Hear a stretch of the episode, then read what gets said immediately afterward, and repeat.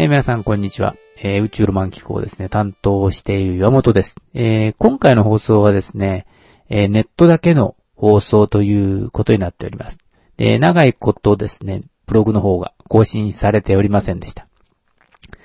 え鹿児島のですね、あの、大隅 FM ネットワーク。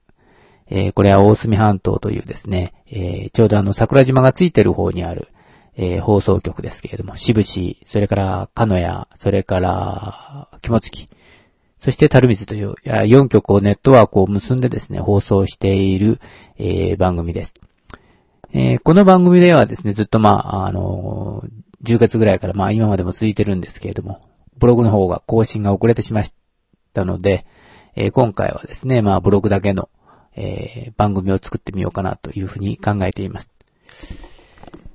まあ今日お話をするのはですね、えー私が考える宇宙論ということで、まあ、これはあのごく一般的に通用する、あのまあ、知られているというかな。そういう宇宙論ではなくて、私が、あの子供の頃に考えた宇宙論の一つです。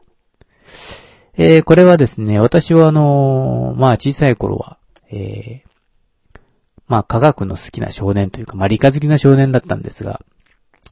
えーその中でよく覚えていたのはですね、まあ当然あの、えー地球の大きさとかですね、えーそれからあの宇宙の大きさとか、まあそんなのは全く知識がないわけですね。え飛行機にも乗ったことはない。ただ、あテレビとかでですね、宇宙の果てに行くと、え人間がポトンと落ちてしまうとか、あるいはですね、え漫画とかそういう映画などですね、えー果てに行くとなんか怖いものがいるかとかですね、そういう話ばかりでしたけれども、私が想像した宇宙というのは、多分あの多分手の届く宇宙論で、多分、大きさ的には、地球よりももっと小さく、あるいは私の住んでいた、えー街よりも小さい宇宙をですね、想像していました。ただ私が歩くと、周りの景色が移動して、そういう風に見えているだ。けだと。つまりあの、バーチャルというかですね、そういうことが本当の宇宙論ではないかと。それが現実の宇宙なのではないかと。だから、誰かがですね、あの、後ろで操ってる人がいるというようなですね、あの、ちょっと困った宇宙論を考えていました。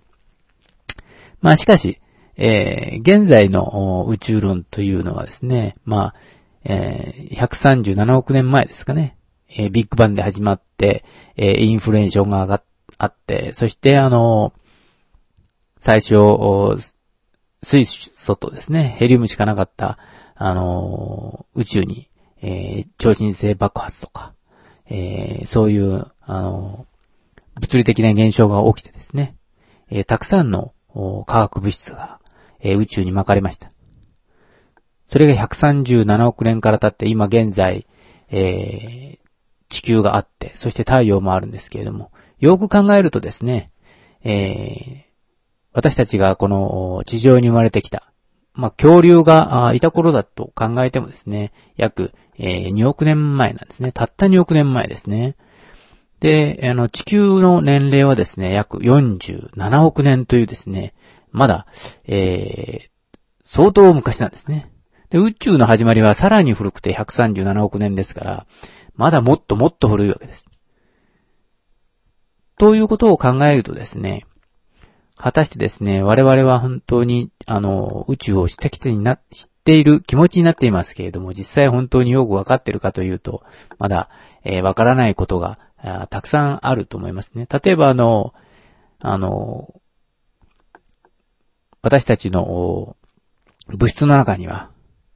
えーまあ、いろいろなものがあります。えー空中に浮いている空気とか、そういうものは、えー原子とか、中性子とか、電子とか、そういうあの、もので構成されていますけれども、えー実際それよりももっと、えーたくさんのですね、えーダークマター、つまり暗黒物質と呼ばれるですね、えーものがたくさん、あの、存在していると言われています。私たちがも、見ているこの現実の世界は約4%の物質があって、あとの残り、